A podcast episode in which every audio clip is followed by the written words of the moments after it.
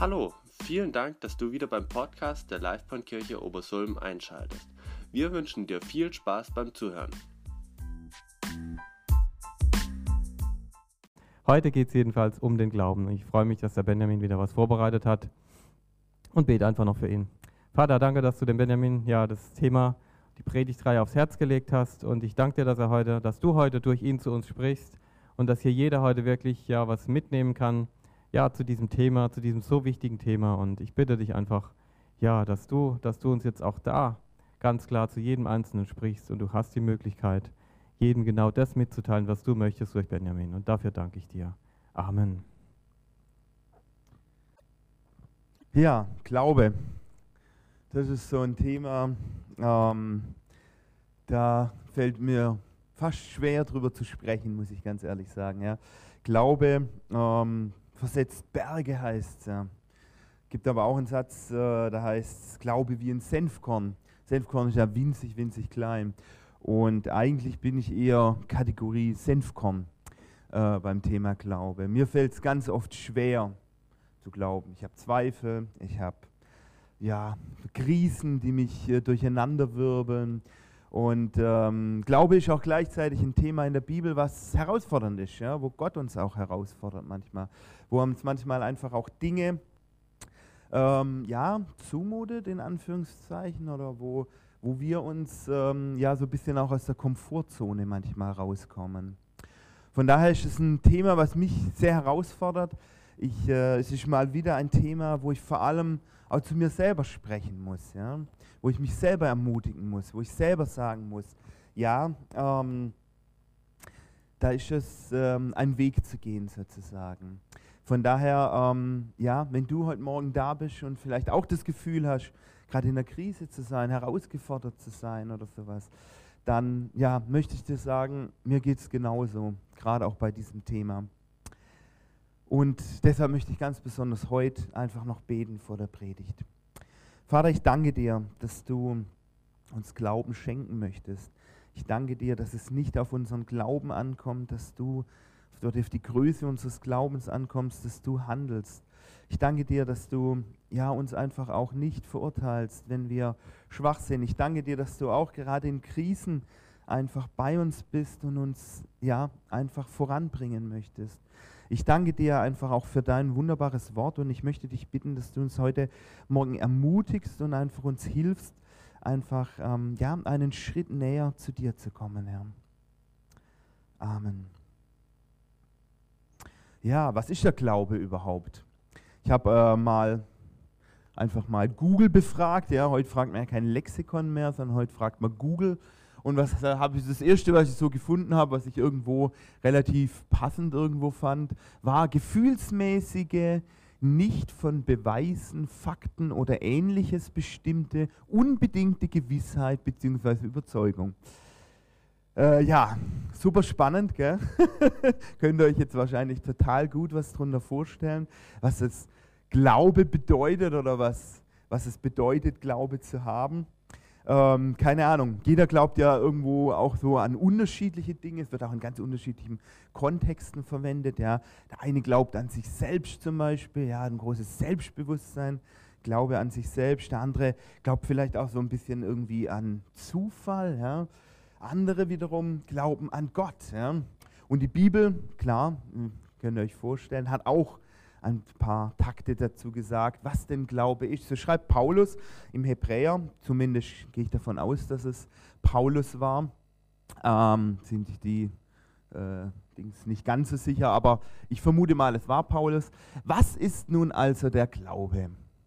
Er ist das Vertrauen darauf, dass das, was wir hoffen, sich erfüllen wird und die Überzeugung, dass das, was man nicht sieht, existiert ja, so ein bisschen kommt dabei raus, dass Glaube einfach auch tatsächlich etwas mit Vertrauen zu tun hat. Ja. Die wenigsten von uns ähm, haben Gott wahrscheinlich gesehen, so richtig visuell. Ja. Die wenigsten von uns werden Gott schon mal auditionell, also mit dem Gehör, so richtig gehört haben. Und alles, was wir nicht sehen, was wir nicht hören können, was wir nicht vielleicht fühlen können, ja, ist erstmal für uns Menschen abstrakt. Ja? Das heißt, Gott, ähm, der Gott dieser Bibel, an den wir glauben, wir können lesen in der Bibel natürlich, ja, und natürlich beten wir auch, ja, das ist ja Reden mit Gott, ja, aber trotzdem fällt es uns sicherlich den meisten von uns immer wieder auch schwer oder auch ist herausfordernd, ja, diesen Gott, den man nicht sehen kann, den man nicht hören kann, in Anführungszeichen, also hören kann, äh, nicht falsch verstehen, mit dem Ohr quasi, ja, eine Stimme, die zu uns spricht, ja.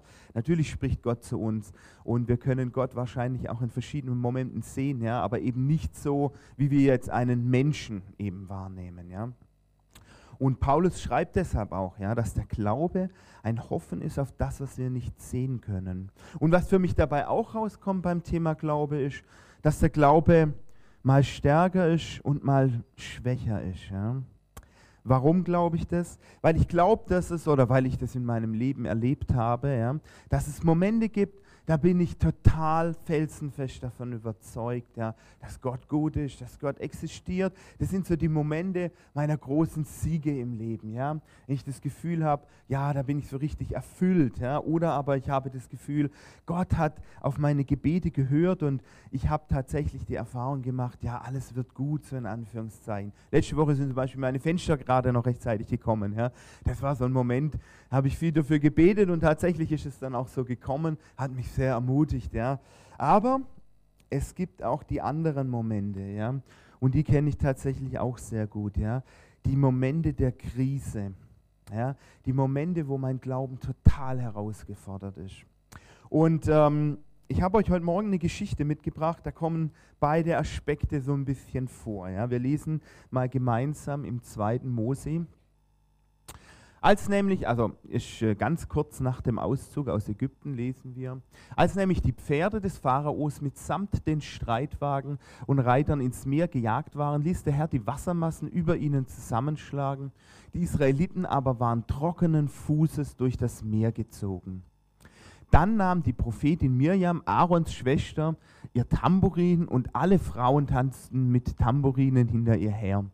Mirjam sang dazu, singt dem Herrn, denn er ist hoch erhaben, Pferde und Reiter warf er ins Meer. Ja, das ist so ein großartiger Sieg gewesen für die Israeliten. Ja.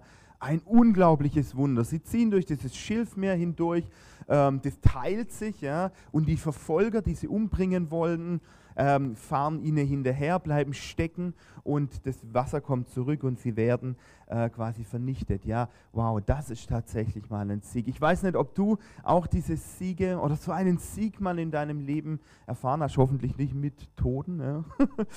ähm, aber so einen richtigen ja, Sieg des Glaubens, ja, wo du die Erfahrung gemacht hast, Gott ist da, Gott ist gut.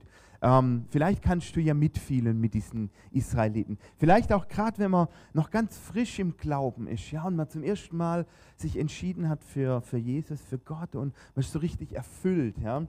Und ich kann mir so richtig vorstellen, dass die Israeliten gedacht haben, nach diesem Sieg, nach so einem Sieg, wenn Gott sich so gezeigt hat, dann wird ab jetzt alles rundlaufen dann wird es ab jetzt keine Herausforderungen mehr geben.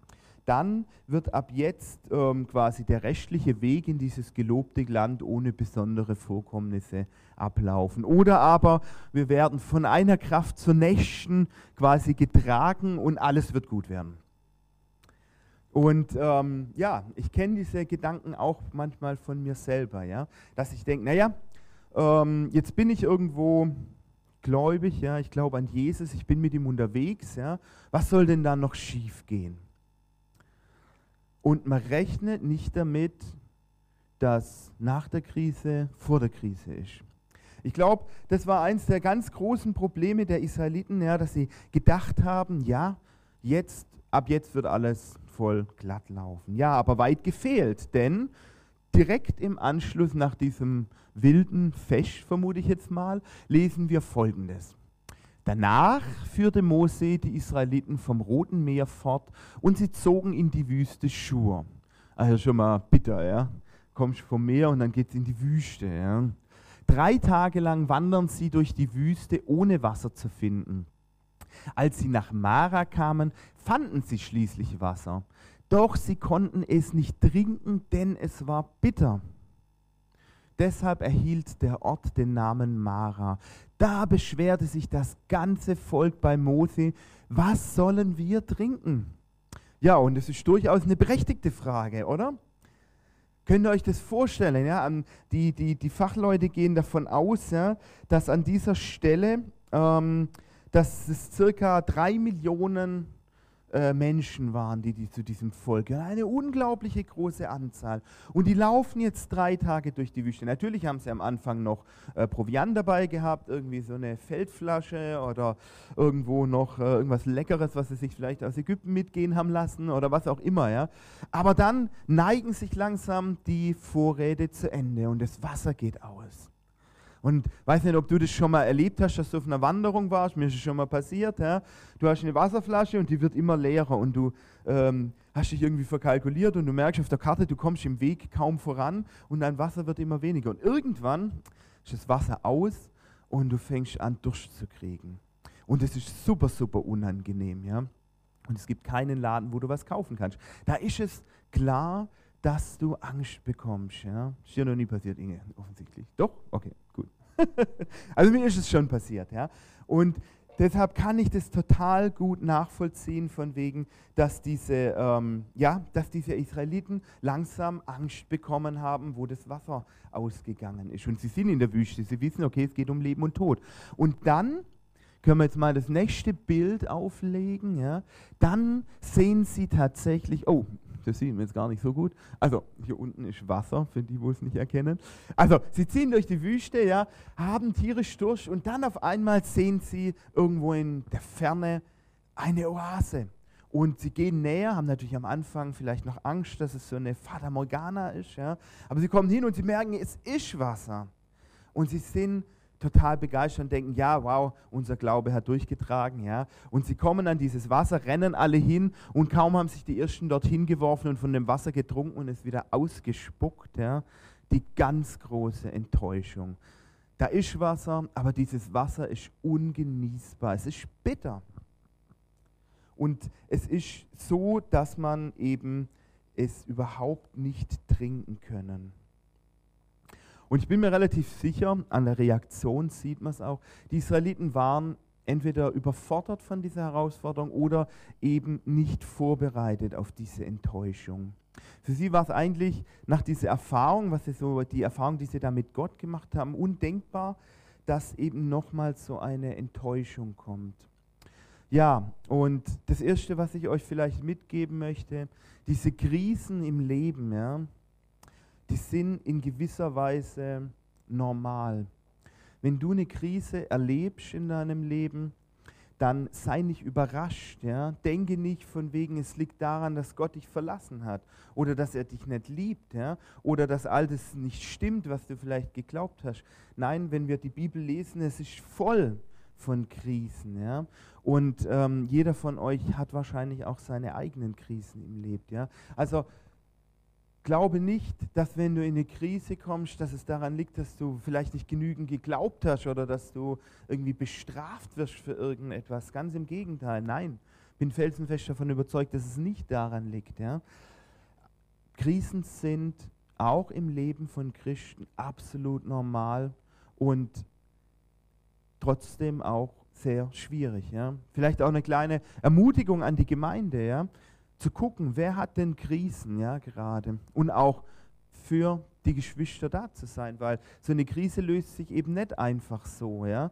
Und äh, ist auch für jemand, der glaubt, absolut schwierig manchmal zu durchlaufen. Gerade bei den Israeliten sehen wir, wie groß so eine Krise oder wie herausfordernd so eine Krise manchmal sein kann.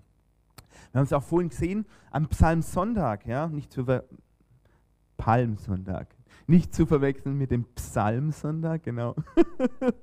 ähm, da war es auch so. Da sind die Menschen, ähm, haben gesehen, oh, Jesus zieht da jetzt in die Stadt ein, ja, der verheißene Messias.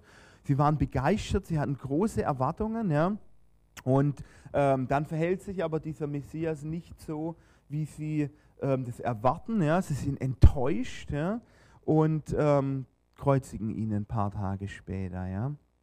Auch da war es eben so, dass die Leute eben auf Krisen, auf Herausforderungen nicht vorbereitet waren oder nicht damit gerechnet haben. Ja, ein Mann, also nee, sorry, anders anfangen. Drei Millionen Menschen fangen jetzt an zu klagen und zu murren und fangen an zu schreien. Ja? Vor Verzweiflung und vor Wut. Ich kann mir gar nicht vorstellen, ähm, wie laut es wohl gewesen sein muss. Ja. Ich kenne es noch, als meine Geschwister noch kleine Kinder hatten äh, und äh, da zwei schlechte Laune hatten auf einmal. Das war schon laut genug. Ja. Jetzt ist es circa, will mich jetzt auch nicht festlegen, drei Millionen Menschen, die anfangen zu schreien und zu murren gegen Gott. Ja. Und Gott auch vorwerfen, Gott, warum hast du uns hierher geführt und lässt uns hier an dieser ja, an diesem Wasserloch verdursten. Ja? Wie, wie absurd eigentlich. Gell?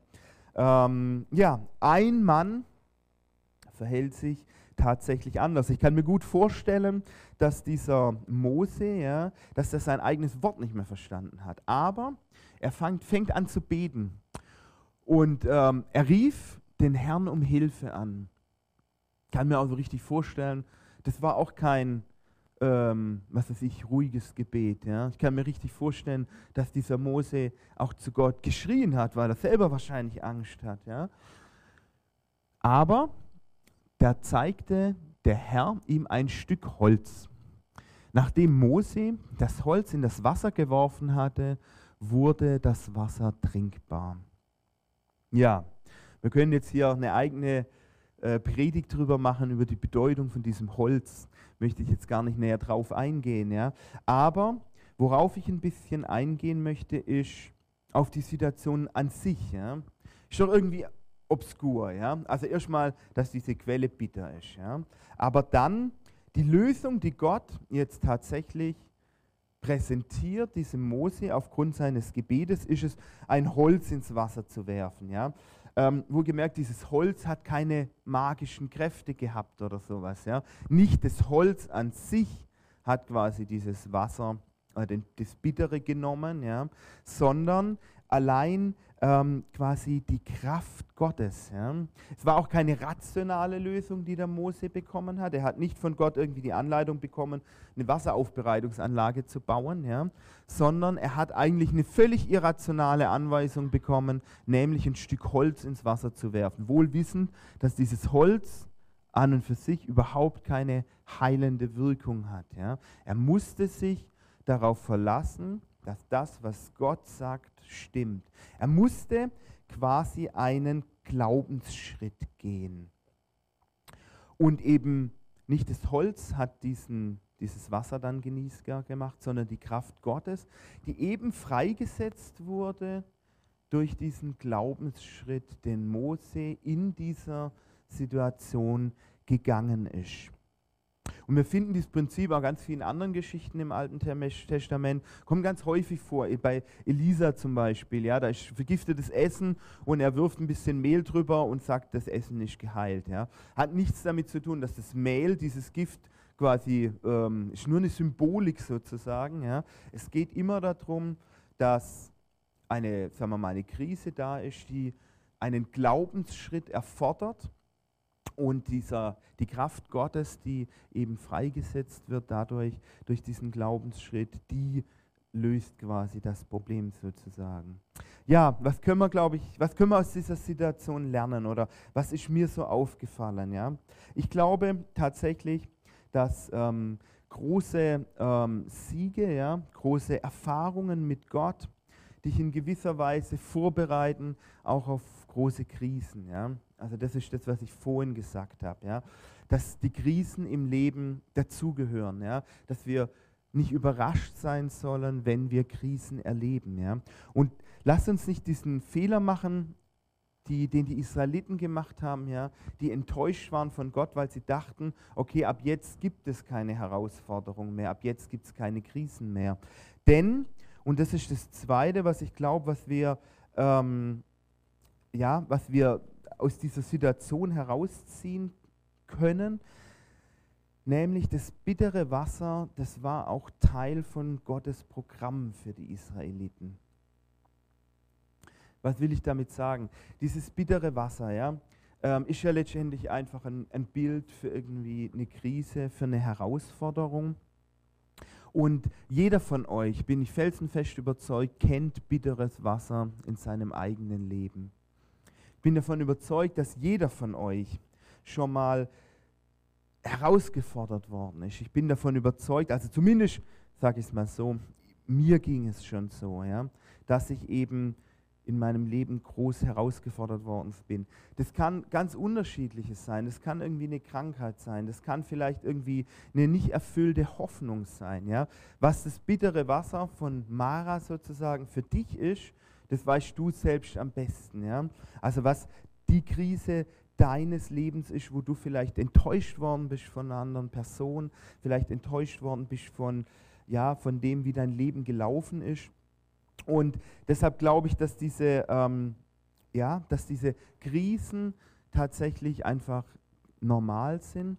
Und bei den Israeliten damals war es eben so, dass Gott diese Krise, sage ich mal, ähm, verwendet hat, um den Israeliten etwas deutlich zu machen. Nämlich, hat in gewisser Weise einen Spiegel vorgehalten. Ja. Er hat ihnen gezeigt, ähm, wo sie denn aktuell stehen. Ja. Er hat sie sozusagen sich selber sehen lassen ja, und sie haben feststellen müssen, dass sie in einer Krise ähm, eben nicht die, einen Schritt des Glaubens gehen, sondern dass sie anfangen zu murren. Und er hat ihnen gezeigt, ja, wie sie reagieren, wenn sie herausgefordert werden, sozusagen. Gott hat noch viel vorgehabt mit diesem Volk. Ja. Er hat noch einen weiten Weg mit ihnen vorgehabt.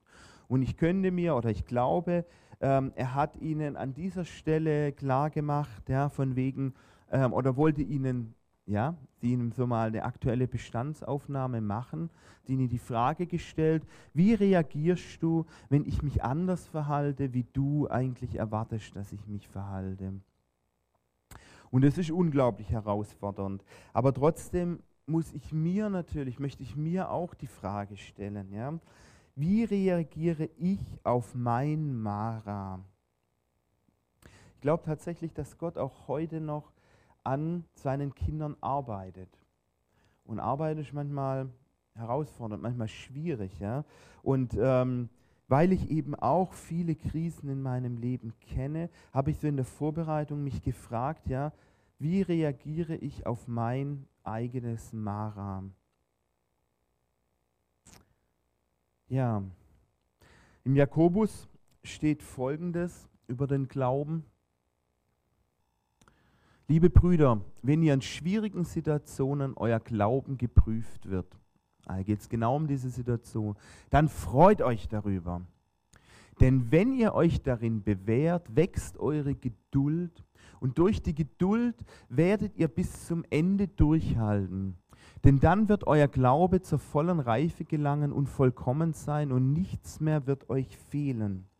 Ja, ich habe mich natürlich auch gefragt, ja, warum stellt uns Gott in solche Krisen? Ja, warum kann nicht alles so luftig leicht durchgehen? Die definitive Antwort darauf habe ich nicht. Ja. Ich weiß es nicht ganz genau. Aber ich glaube, ein Aspekt, der hier bei diesem Jakobus ein bisschen rauskommt, ist, dass offensichtlich die Krisen sich nicht vermeiden lassen und Gott manche Krisen auch dazu nutzt, um unseren Glauben zu festigen, nämlich ähm, denn wenn ihr euch darin bewährt, wächst eure Geduld. Ja. Geduld kann man an dieser Stelle auch mit Glauben oder auch mit vielleicht mit Standhaftigkeit ersetzen. Und ich glaube tatsächlich, dass Standhaftigkeit oder eben dieser Glaube, der vielleicht nicht immer riesengroß ist, aber der letztendlich auch in schwierigen Situationen an Gott dranbleibt. Ich glaube, dass das eine Eigenschaft ist, die Gott unglaublich wichtig ist. Ja? Nämlich ein Glaube, der bis zum Ende durchhält. Ja? Und bei Standhaftigkeit, da muss ich irgendwie Ritter denken. Ja? Geht jetzt nicht darum, ähm, dass ich jetzt hier Ritter generell gut finde, aber so ein gepanzerter irgendwie Soldat, was auch immer, was der, der ist für mich so ein Symbol irgendwo für Standhaftigkeit. Ja. Der ist ein Symbol für mich, irgendwo auch durchzuhalten, wenn die Situation irgendwo schwierig wird. So ein richtiger Ritter im positiven Sinn sozusagen. Und ich glaube tatsächlich, dass Gott eben aus uns auch in gewisser Weise so einen Ritter machen möchte, ja, im übertragenen Sinn. Keine Sorge, das ist kein Schwert an. Äh, kaufen oder ein Kettenhemd tragen. Darum geht es nicht. Es geht um die Charaktereigenschaft, die Standhaftigkeit, die, sagen wir mal, auch die, die Fähigkeit, auch in schwierigen Situationen festzuhalten an Gott, an Jesus. Wenn vielleicht andere längst gesagt haben, komm, lass gut sein mit diesem Glaube, das bringt doch eh alles nichts. Ja? Ich glaube, dass Gott von aus uns eben genau das machen möchte. Er möchte uns zu so einem ja, standhaften Ritter werden lassen. Und Standhaftigkeit, wie bekommt man die? Indem er standhält. Ich glaube, dass manche Krise tatsächlich von Gott genutzt wird, um uns eben vorzubereiten, um uns fortzubilden sozusagen, um uns zu trainieren in gewisser Art und Weise.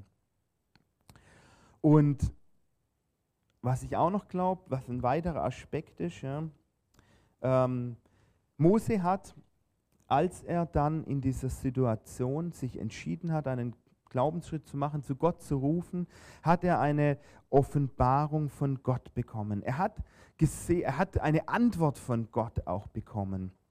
Die ähm, Israeliten haben es nicht bekommen. Dieser zweite Aspekt, den ich vielleicht noch hervorheben möchte, ist einfach, dass ähm, diese Krise dazu geführt hat, dass Mose, ähm, indem er diesen Glaubensschritt gegangen ist, ähm, etwas Tolles erlebt hat. Er hat gemerkt, okay, ähm, ich rufe zu Gott, er hat die Erfahrung gemacht, auch in der Krise, ich rufe zu Gott und Gott antwortet mir. Das heißt, er hat einfach ähm, auch in dieser Krise, obwohl das auch für ihn sicherlich schwierig war, ähm, eine tolle Erfahrung mit ähm, ja, mitnehmen dürfen, indem sich Gott ihm sozusagen offenbart hat. Und ich glaube auch, dass, wenn immer alles gut läuft, ja, wenn alles glatt läuft, ja, dann neigen wir Menschen, glaube ich, dazu, ähm, ja, in so einen zufriedenen Zustand zu verfallen. Ja, ich glaube, wir neigen dann dazu, dass wir zufrieden in den Gottesdienst gehen, dass wir ähm, irgendwie, ja, einfach das Leben, so wie es ist, irgendwo auch gut finden, ja, aber dass wir auch nicht mehr hungrig sind, dass wir auch nicht mehr ähm, danach brennen, nach Gott zu suchen. Ich glaube aber, dass Gott tiefer gehen möchte. Und ich glaube, dass er wirklich ähm, auch unsere Beziehung zu ihm intensivieren möchte. Er möchte nicht sich mit Oberflächlichkeit in Anführungszeichen begnügen.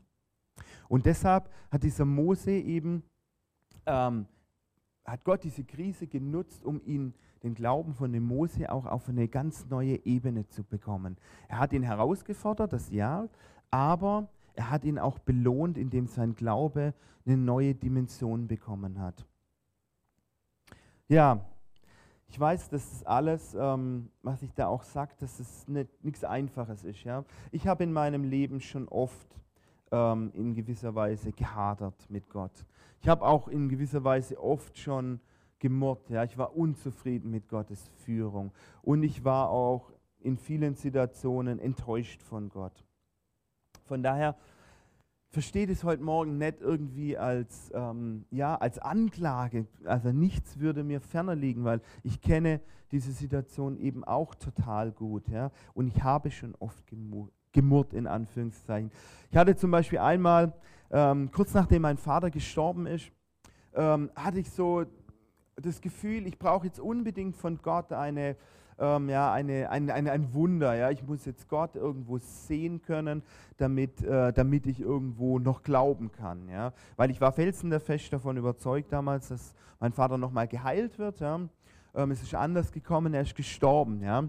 Und ich dachte, ja, jetzt ist irgendwie, habe ich das so, war ich so felsenfest davon überzeugt, dass es so eintrifft. Ja, jetzt ist es nicht so eingetroffen. Jetzt brauche ich ja dafür irgendwas anderes von Gott. Dann muss er sich mir wenigstens irgendwie visuell irgendwo zeigen. Aber dem war nicht so. Ich habe nur einen Vers bekommen, ein Vers ist mir eingefallen, der ist mir auch noch in einer anderen Krisensituation in meinem Leben eingefallen. Da heißt es nämlich, ähm, Da sagte Jesus zu ihm, also zum äh, Thomas dem Zweifler, du glaubst, weil du mich gesehen hast, glücklich sind die, die mich nicht sehen und dennoch glauben. Ja, damals hat sich das für mich so ein bisschen wie eine, mh, hm, ja, eine Vertröstung irgendwo angefühlt. Ja, so dieses Gefühl, okay, ähm, ich zeige dich mir nicht, aber glaub doch bitte trotzdem, so in etwa. Ja. Heute sehe ich es irgendwo als Antwort. Ja. Heute sehe ich es irgendwie, dass sich Gott natürlich auch in diesem Vers irgendwo mir offenbart hat, ja, mir Mut zugesprochen hat, ja. Halte trotzdem fest an dem, auch wenn du jetzt in dieser Krise bist, geh trotzdem weiter, geh trotzdem weiter, auch einen Schritt des Glaubens, ja, und halte quasi durch oder halte dich an mir fest. Und deshalb glaube ich tatsächlich, und jetzt kommen wir fast zum Schluss, glaube ich, glaube ich, häufig eine Entscheidung. Ich habe euch letztes Mal schon das folgende Bild gezeigt, ähm, was es irgendwie ziemlich gut irgendwo veranschaulicht. Ich glaube, dass Glaube häufig ähm, eine Entscheidung ist. Ja? Du kannst dich in der Krise abwenden von Gott und sagen, ich möchte mit dir nichts mehr zu tun haben. Oder aber du kannst dich entscheiden und da geht es nicht darum, dass du hier das emotional total begeistert bist in, von Gott in diesem Moment. Ja. Aber ich glaube, dass du dich entscheiden kannst, tatsächlich auch an Gott festzuhalten. Auch wenn du vielleicht nicht verstehst, warum dieses Wasser bitter ist. Ja? Auch wenn du nicht verstehst, warum, keine Ahnung, jeder hat sein eigenes Mara, ähm, jeder hat seine eigenen Herausforderungen. Ähm, aber wir können uns, und ich glaube, darum geht es letztendlich im Glauben, einfach entscheiden, wie der Mose mit dieser Krise eben zu Gott zu gehen. Nicht wegen der Krise von Gott wegzugehen, sondern wegen der Krise, mit der Krise hin zu Gott zu gehen. Und deshalb möchte ich uns ermutigen, wenn bei dir irgendwo gerade vielleicht an der Ausfahrt Mara steht, wenn du vielleicht gerade in dieser Krise bist, möchte ich dich einfach ermutigen, ja, ähm, diesen Mose als Vorbild zu nehmen, nämlich als Vorbild Glaubensschritte trotzdem zu gehen, mit der Krise zu Gott zu gehen und eben auch in der Gewissheit, dass Gott ähm, diese Krise nutzen wird, ja, um dich stärker zu machen, standhafter zu machen und auch um sich dir zu offenbaren. Deshalb nochmal kurz zusammengefasst, sei nicht überrascht von der Krise. Gott nutzt die Krise, um uns manchmal einen Spiegel vorzuhalten, aber Schritte des Glaubens in der Krise führen dazu, dass Gott sich dir offenbart und unser Glaube stark wird. Das wünsche ich mir für uns und dafür möchte ich noch beten. Vater, ich möchte dich bitten, dass du uns, wenn wir gerade in der Krise sind, dass du uns durchträgst. Ich möchte dich bitten, dass du uns immer wieder hin zu dir ziehst, dass du dich uns offenbarst. Ich möchte dich bitten, dass du uns ähm, gerade in der Krise entgegenkommst, uns festhältst an dir. Und ich möchte dich bitten, dass wir tatsächlich einfach, oder ich möchte dich für mich bitten, dass ich standhaft werde, dass ich einfach befähigt werde, einfach auch an dir festzuhalten und ähm, ja, und wenn es uns gut geht, so möchte ich dich bitten, dass wir das nicht vergessen, dass die nächste Grüße kommen wird. Dass wir nicht enttäuscht sind, wenn dann wieder Herausforderungen vor uns stehen, sondern ich möchte dich bitten, dass wir nicht oberflächlich werden, einfach wenn es uns gut geht, sondern dass wir einfach ähm, ja, vorbereitet sind, wenn es in die nächste Herausforderung geht. Amen. Ja, und ich habe schon geschrieben in der Ankündigungsgruppe. Ähm, äh, hat die Band noch ein Lied eigentlich? Sorry, nein, ihr habt keins mehr. Okay. Äh, wir haben es jetzt auch schon doch